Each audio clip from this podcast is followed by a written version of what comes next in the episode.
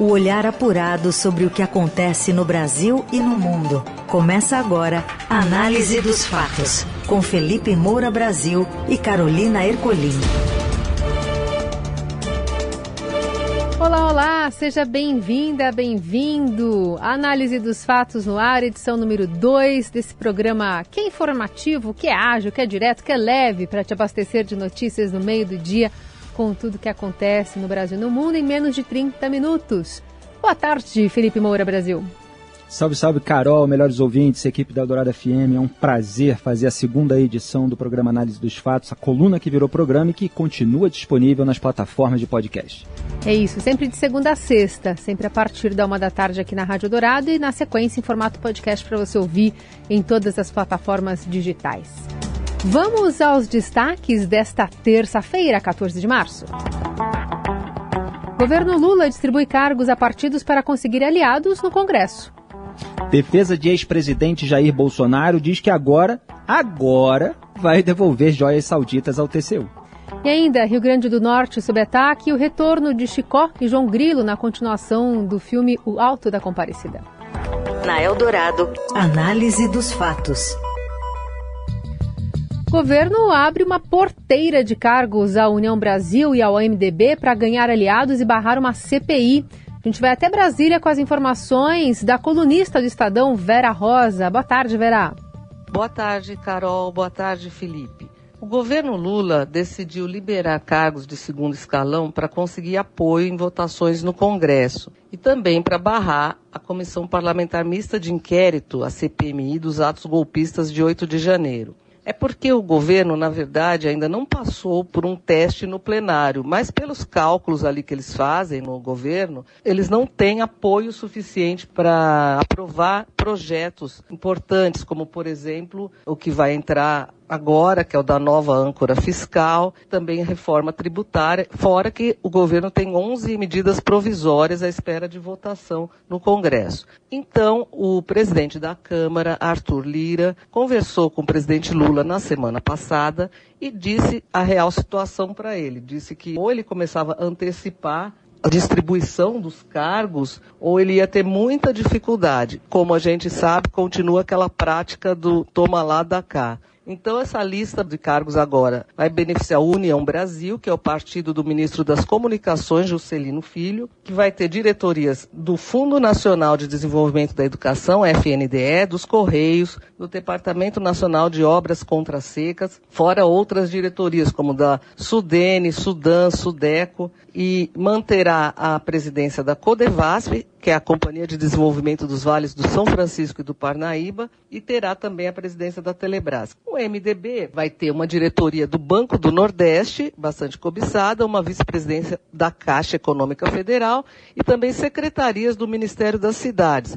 Lembrando que o Ministério das Cidades já é comandado pelo MDB, com Jader Filho. E o MDB também, a exemplo do União Brasil, tem três ministérios. O MDB tem transportes, com Renan Filho e planejamento com Simone Tebet. Simone Tebet é considerada pelo partido como sendo da cota pessoal do presidente Lula. O União Brasil, por sua vez, tem comunicações, turismo e integração e desenvolvimento regional.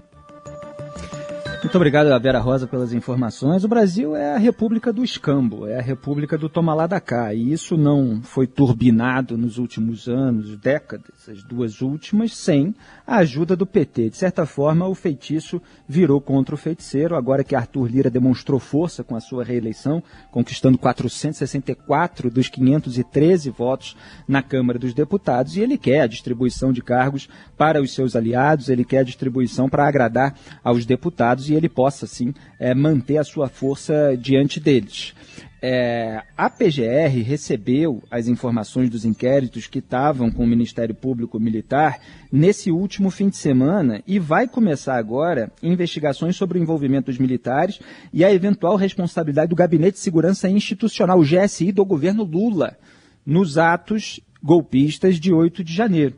Então existe um temor dentro do governo Lula de que essa CPMI ela possa é, ser usada, evidentemente, para é, manchar a imagem do governo, para apontar responsabilidades e até abrir margem para eventuais punições punições a integrantes do próprio governo Lula, apesar de o movimento ter sido é, baseado naquele bolsonarismo mais radical. O PT nunca quis perder o controle dessa narrativa, ele considera que as iniciativas por parte do Poder Judiciário já são amplamente suficientes e não quer abrir esse palanque político para que a oposição possa eventualmente apontar suas responsabilidades. Então tenta emplacar ali outra CPI, já se cogita, por exemplo, do próprio escândalo das joias, que a gente ainda vai tratar na edição de hoje do governo Bolsonaro. E o governo Lula também precisa demonstrar articulação para aprovar no Congresso Nacional a nova regra fiscal, chamada arcabouço fiscal, que vai substituir o teto de gastos, assim como a reforma tributária. Então está literalmente abrindo a porteira, não está vendo outra saída. E aí você tem esses reflexos da imoralidade pública brasileira, quer dizer, empresas como a Codevasf, é, onde o próprio Estadão é, e outros veículos de imprensa apontaram escândalos, até a polícia, é, porque houve investigações, houve operação de busca e apreensão durante o governo Bolsonaro, vão, vai, vão permanecer, né, a Codevasf vai permanecer e outros órgãos vão permanecer com as mesmas pessoas é que estavam sendo responsáveis por essa administração, no mínimo, suspeita. Né? A gente vê ali, por exemplo, o caso do Elmar Nascimento, deputado federal é, da Bahia, que é do União Brasil e aliado próximo do Arthur Lira. Ele mantém ali o Marcelo Moreira, que foi indicado por ele no comando da Codevasf. É, então a União Brasil realmente está com muita sede querendo manter todos esses cargos sem garantir ainda votos ao governo Lula, o que obviamente desespera é, os petistas. E os orçamentos que essa turma da política quer são aqueles mais gordos. Então o Denox tem 905 milhões de reais, o FNDE que também foi alvo de escândalo no governo Bolsonaro, tinha um apaniguado do Ciro Nogueira ali, tem 84,3 bilhões de reais. É, o DINIT 18,5 bilhões de reais, a Codevas 2,2 bilhões de reais. Onde está o dinheiro é onde a velha política quer ir. Análise dos fatos. Mais de 10 cidades do Rio Grande do Norte tiveram uma madrugada de ataques a tiros e incêndios em prédios públicos, comércios e veículos nesta terça. De acordo com a polícia, uma pessoa morreu em confronto com forças de segurança e outras duas foram presas. Além da capital, Natal foram alvo de ataques cidades como Acari, Boa Saúde, Parnamirim, Santo Antônio e São Miguel do Gostoso. Entre os alvos estão um fórum de justiça, duas bases da PM e uma prefeitura. Também foram atingidos uma loja de motos e carros que estavam estacionados nas ruas em garagens públicas. A polícia ainda não informou quais os motivos do ataque, mas disse que aumentou o policiamento nas ruas. Olha, eu primeiro preciso registrar que até o momento desse programa, dessa transmissão ao vivo, não houve publicação no Twitter da governadora do Rio Grande do Norte, Fátima Bezerra. Né? Isso, mesmo fora do ambiente da política, as pessoas dizem, ah, rede social, as pessoas só colocam as coisas boas, etc. Né? Na política é exatamente assim. Ela ainda não se pronunciou nas redes a respeito desses ataques. É um terror absoluto. É lamentável o poder da criminalidade no Brasil. O que está sendo ventilado na imprensa local é que foi um ato do sindicato do crime. É, gente ali que está insatisfeita com o tratamento carcerário que os seus líderes é, de facção estão tendo no sistema prisional é, do Estado. Né? O sindicato é, do crime do, é, do Rio Grande do Norte, ele surgiu ali como reação ao controle exercido pelo PCC, o primeiro comando da capital, nas atividades do narcotráfico. E quando a gente vê até o mapa do Brasil, o Rio Grande do Norte está lá é, naquela pontinha é, do Nordeste, né, muito longe é, de outros países por onde costumam ecoar armas de fogo e drogas. Quer dizer, se há um Estado que deveria estar protegido até pela distância geográfica, é o Rio Grande do Norte. Se você pegar ali a distância para a Guiana Francesa, dá pouco mais de 2 mil quilômetros, para a Bolívia, pouco mais de 4.500 quilômetros. É claro que eles têm outros meios dentro do Brasil, já que as patrulhas é, estaduais também é, são muito frágeis é, para esse escoamento de contrabando e, e, obviamente, se tem acesso a armas e drogas por outros caminhos. É, agora, você intimidar toda uma população, você fazer uma população de refém, porque você quer privilégios, é claro que isso tem que ser apurado. Os bandidos, mesmo na prisão, eles têm ali os direitos a serem tratados da maneira como todos os, os, os presidiários são. Agora, não tem direito de tocar o terror se alguma coisa estiver errada. Então, vamos aguardar novas informações e esclarecimentos sobre esse episódio trágico. Na Eldorado, análise dos fatos. Após cinco anos do assassinato da vereadora Maliere Franco e do motorista Anderson Gomes, famílias e ativistas exigem nomes de mandantes, motivo do crime e justiça também por esses crimes. O Márcio Douzan traz as informações para a gente do Rio. Olá Carol, olá Felipe, olá a todos. Um dia que se completam cinco anos dos assassinatos da vereadora Marielle Franco e do motorista Anderson Gomes, três faixas foram estendidas em frente à Câmara Municipal do Rio de Janeiro. É com a pergunta que até hoje nem Ministério Público, nem Polícia Civil, nem Polícia Federal, nem três governos estaduais, nem três governos federais conseguiram responder que é quem mandou matar a Marielle Franco. O dia de hoje está marcado por uma série de iniciativas aqui no Rio de Janeiro, além desse ato em frente à Câmara Municipal, há também a inauguração de uma escultura da Marielle Franco no Museu da Manhã e no Museu de Arte do Rio, uma missa em homenagem às mortes da Marielle e do Anderson, e no final do dia haverá um festival para homenagear essa vereadora que ficou conhecida pela defesa dos direitos humanos. Em relação às investigações, segundo a polícia, elas seguem andando, mas estão paradas, porque passados cinco anos ainda não se sabe quem foram os mandantes do crime, e as duas pessoas que foram presas como executoras né, dos assassinatos, o Rony Lessa e o Elcio de Queiroz, quatro anos depois de terem sido presos, ainda não foram sequer levados a júri popular.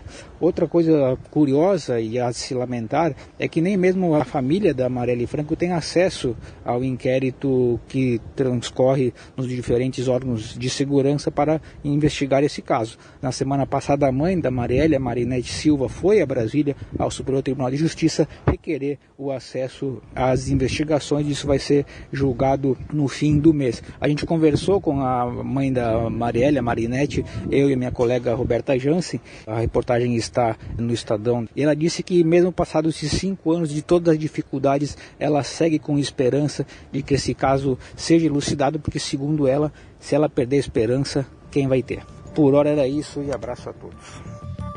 É absolutamente terrível é, que um crime como esse, de comoção nacional, não tenha sido solucionado, não tenha sido elucidado. E, lamentavelmente, esse é o padrão em casos de assassinato, em casos de homicídio. A porcentagem de solução desses crimes é muito baixa no Brasil. Antigamente tinha uma taxa de um levantamento que dava em 6%, não sei exatamente quanto está hoje, mas dificilmente aí supera os 15% é, de solução é, para esses crimes. Quer dizer, você encontrar quem é o responsável. Nesse caso, pelo menos, né, se encontrou, é, é, de acordo, evidentemente, com tudo que aquilo, aquilo que foi investigado, quem estava é, envolvido diretamente no ato. Né, que o policial reformado Rony Lessa e o ex-PM Elcio de Queiroz, os dois estão presos em penitenciárias federais de segurança máxima e vão ser julgados pelo Tribunal de Júri. O que acontece é que o julgamento ainda nem tem data marcada. O Lessa tem é, condenação aí por outros crimes, como comércio, tráfico internacional de armas, obstrução de investigação, é, destruição de provas.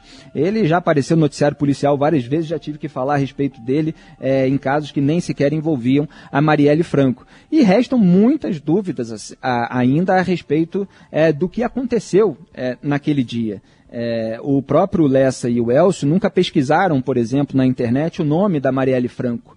É, mas o Lessa pesquisou ali outros itens é, que têm a ver é, com o trajeto que ela percorria.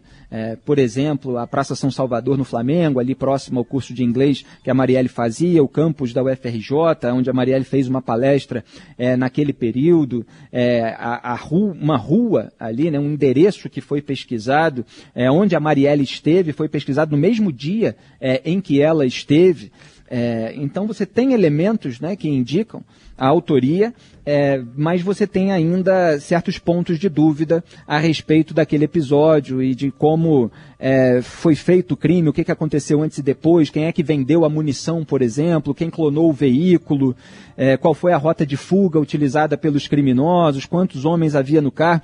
E os, os nomes que apareceram é, com alguma suspeita de eventual ligação ou até de ser é, o mandante durante a investigação, obviamente todos negam é, também é, não geraram maiores desdobramentos, né? Que é o do bicheiro Rogério Andrade, que é sobrinho do Castor de Andrade, tem até um documentário que eu recomendo muito, Doutor Castor, que mostra é, essa ligação umbilical ali da criminalidade com as autoridades públicas no Rio de Janeiro e até com entretenimento, envolve samba e futebol. É, o Rogério Andrade também não é alvo, tem muito poder ainda é, no Rio de Janeiro. É, o conselheiro do Tribunal de Contas do Estado, Domingos Brazão, o ex-vereador Cristiano Girão, é, mas parece que não há ainda um volume de provas suficientes a respeito do envolvimento dessas pessoas cujos nomes apareceram na investigação. Então, tomara que seja solucionado, inclusive porque, é, para além da perda humana e de tudo isso que causa um drama é, imenso, é, você tem a própria segurança, para além da segurança pública, a segurança de alguém que tem um mandato legislativo para legislar. Quer dizer, se você está é, tá fazendo alguma atividade, porque essa é uma linha de investigação de que foi um crime com algum elemento político, que incomode uma milícia ou qualquer grupo, qualquer facção de crime organizado, você acaba morto, quer dizer, você não tem liberdade para legislar. Essa é a República Brasileira, é assim no Rio de Janeiro, é muito triste. Análise dos fatos. No depoimento marcado para esta terça, o ex-ministro Bento Albuquerque pretende sustentar a tese de que desconhecia o conteúdo dos pacotes e que estes seriam para a União. A nova versão difere completamente daquilo que o ex-ministro e almirante de esquadra da Marinha disse no momento em que foram abordados pelos fiscais da Receita em 26 de outubro de 2021 e que o próprio Albuquerque disse ao Estadão no dia 13 de março, quando o escândalo das joias vindas da Arábia Saudita veio à tona, revelado pelo jornal. Conforme relatou Bento Albuquerque, o conjunto de diamantes de 16 milhões e meio de reais e que foi apreendido era para a então primeira-dama Michele. Além de Bento, também deve prestar depoimentos Marco Antônio, Marco André dos Santos Soeiro, ex-assessor de Bento. A defesa de Jair Bolsonaro avisou a polícia que vai entregar ao Tribunal de Contas da União o conjunto de joias masculinas de luxo que ficaram com ele. Em meio às investigações, Michele Bolsonaro embarcou hoje para Orlando, nos Estados Unidos, onde ficará ao menos 15 dias. Ela vai encontrar o ex-presidente, que está fora do país desde o fim do ano passado. Pois é, o primeiro ponto é que a estratégia do se colar colou do Jair Bolsonaro não colou. Então, diante de toda a repercussão negativa do escândalo das joias, que rendeu representação no TCU, abertura de inquérito policial, ele disse que vai entregar ao TCU relógio de luxo e outros itens de valor ali encaminhados pelo regime é, da Arábia Saudita. É, é, claro que ele já podia ter levantado essa questão ética, pelo menos como o ex-secretário de Desenvolvimento Caio Megali fez, mas ele ficou ali é, com esses objetos de valor até segunda ordem, o que é absolutamente inapropriado do ponto de vista moral e ainda vai ser julgado é, se poderia ter sido feito dessa maneira do ponto de vista legal. No ofício ali que foi encaminhado à Delegacia de Crimes Fazendários, a defesa do Bolsonaro é, diz que eles, no, em momento algum, pretendeu locupletar-se ou ter para si bens que pudessem, de qualquer forma, serem havidos como públicos. Agora é tarde, né, é, para dizer isso, então é, ele não convenceu.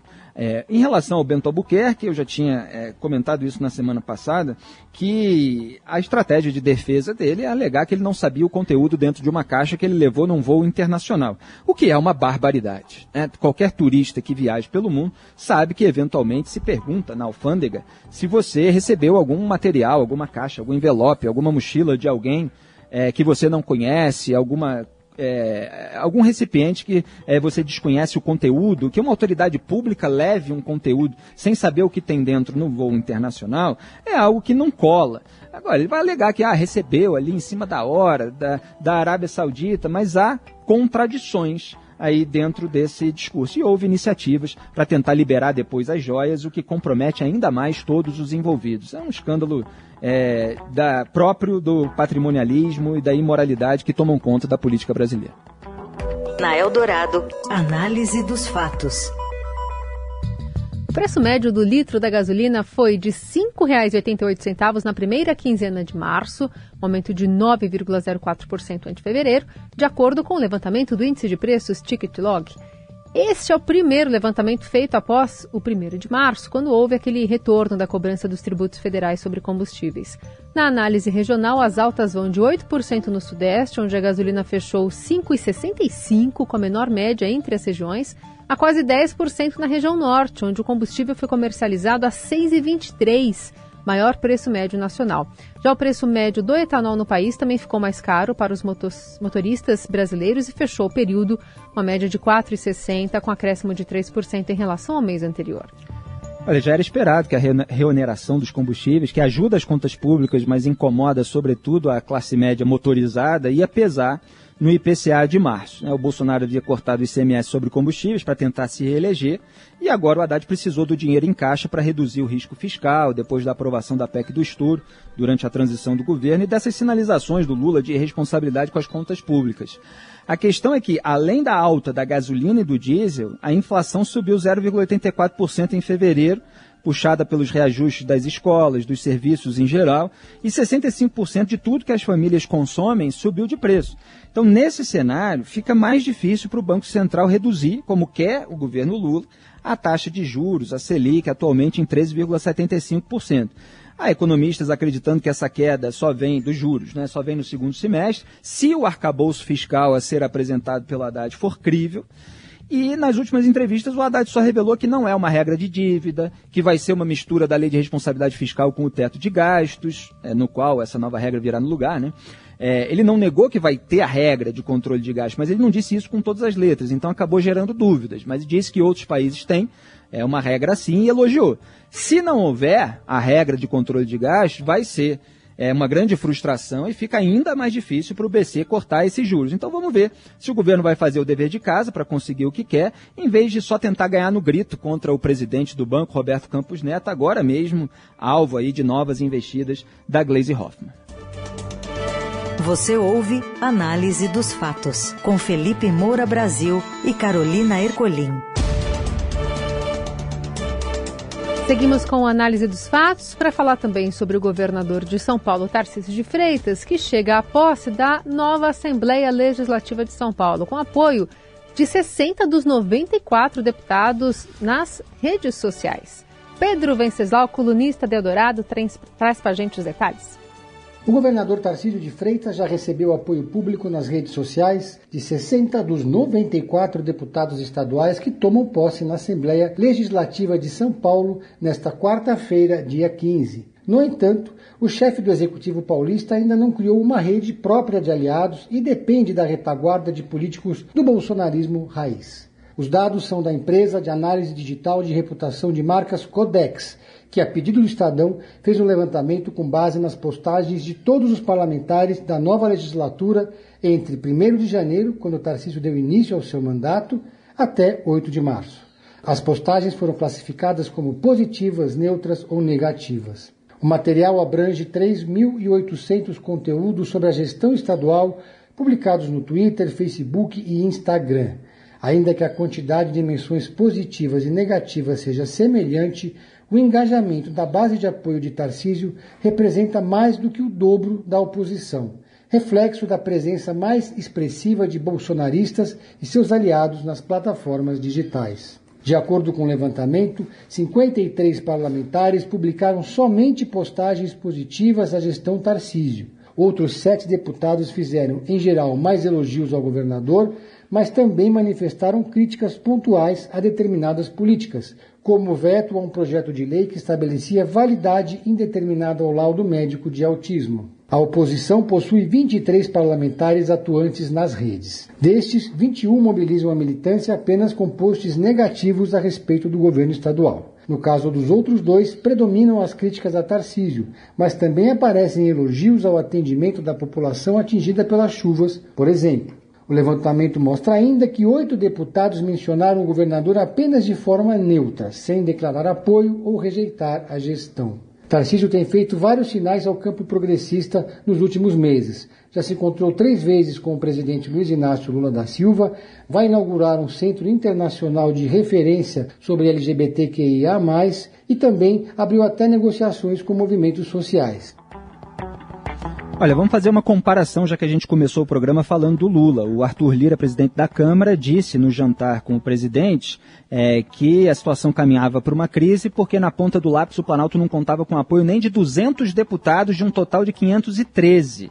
Se o Tarcísio tem 60 na LESP de 94 deputados estaduais, ele está com uma base muito mais consolidada do que o Lula. É claro que isso vai ter que ser visto na prática, já que votação por votação aparecem novas demandas. De resto, o governo do Tarcísio é esse equilíbrio numa corda bamba, é difícil de administrar, é entre é, posições sensatas, técnicas que ele quer buscar ter, por, porque é, isso é a marca que ele considera da gestão dele, inclusive do Ministério da Infraestrutura no governo Bolsonaro, e esses acenos e afagos, até com cargos, para o bolsonarismo raiz. É, vamos ver se Bolsonaro vai ter a sua inelegibilidade declarada para abrir caminho é, para um voo ainda maior do Tarcísio de Freitas nessas condições. Análise dos fatos.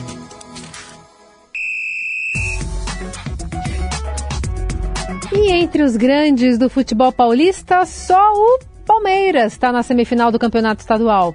Conta mais, Morelli. Olá, amigos. Quero falar um pouco dessa reta final de Campeonato Paulista. Apenas o Palmeiras dos Grandes de São Paulo nas semifinais do Campeonato Estadual. É uma vergonha para Corinthians, para São Paulo, para Santos, que nem nas quartas conseguiu chegar ficou na zona ali de classificação na parte de eliminatórias. Muito se fala de que a diferença do Palmeiras para os seus principais rivais do estado é dinheiro. Com a Crefisa de patrocinadora desde 2015, o Palmeiras ganha ali 100 milhões, 120 milhões todo ano para reforçar o seu elenco. É verdade, isso ajuda demais na receita do clube, isso ajuda demais a montar um time forte, mas não é só isso e o Campeonato Paulista deste ano mostrou. O São Paulo não poderia ter perdido para o Água Santa, como disse o seu próprio treinador Rogério Ceni. O Corinthians parou, tomou uma rasteira do Ituano e também não deveria ter acontecido. Todos esses clubes têm receitas menores, muito menores do que São Paulo, do que Corinthians, por exemplo exemplo, o Santos, da mesma forma, não poderia deixar de se classificar para a fase de mata-mata. O Corinthians trocou de técnico, o Vitor Pereira foi embora, antes era o Silvinho, agora tem o Lázaro. O São Paulo insiste com o Rogério Ceni, no meu modo de ver, o técnico que tem a cara do São Paulo, mas que não anda, o trabalho não avança no time do Morumbi tem muitas contusões, por que, que os jogadores demoram tanto para se recuperar? O Palmeiras manteve o seu treinador há quase três anos, o Abel Ferreira continua no cargo, isso faz diferença. O Santos também troca de treinador e joga todos os trabalhos dos técnicos anteriores na lata do lixo, começa sempre da estaca zero. Então tudo isso faz diferença. Os presidentes, os gestores dos clubes também parecem que estão sentados em suas cadeiras confortáveis esperando o tempo passar e não deixam legado nenhum no futebol. Estou falando de Corinthians, estou falando de Santos, estou falando de São Paulo. Nesse ponto de vista, o Palmeiras também sai na frente. É isso, gente. Falei, um abraço a todos, valeu.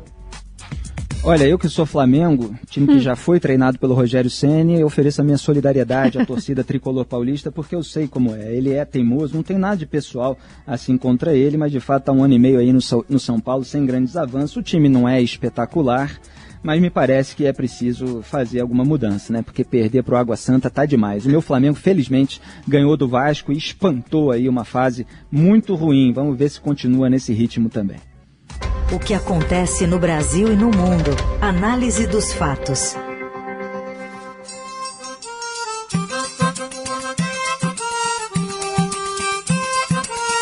Filme O Alto da Compadecida deve ganhar uma sequência após 25 anos do seu lançamento. O anúncio foi feito pelos atores Celton Mello e Matheus Nastergalli, que voltarão aos papéis de Chicó e João Grilo.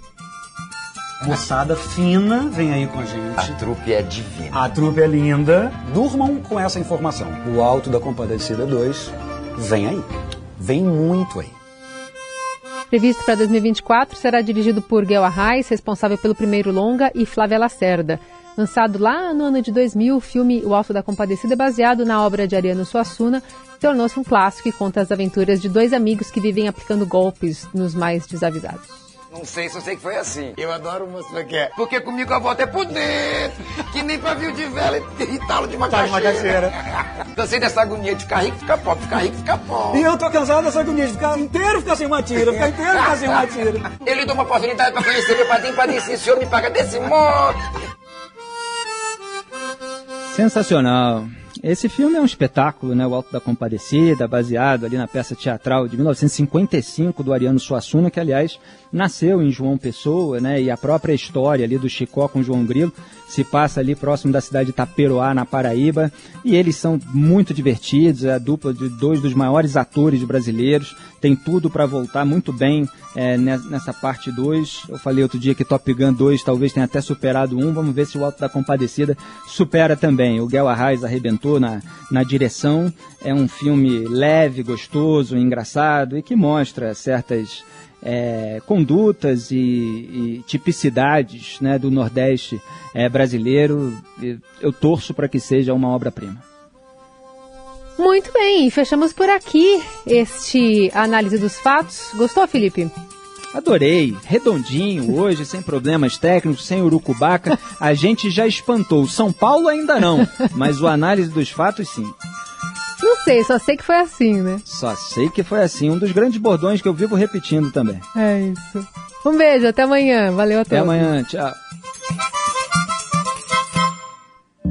Você ouviu Análise dos Fatos. Se você perdeu esta edição ou quer ouvir de novo, acesse radioeldorado.com.br ou assine gratuitamente o podcast no iTunes, Google Podcast, Deezer ou Spotify.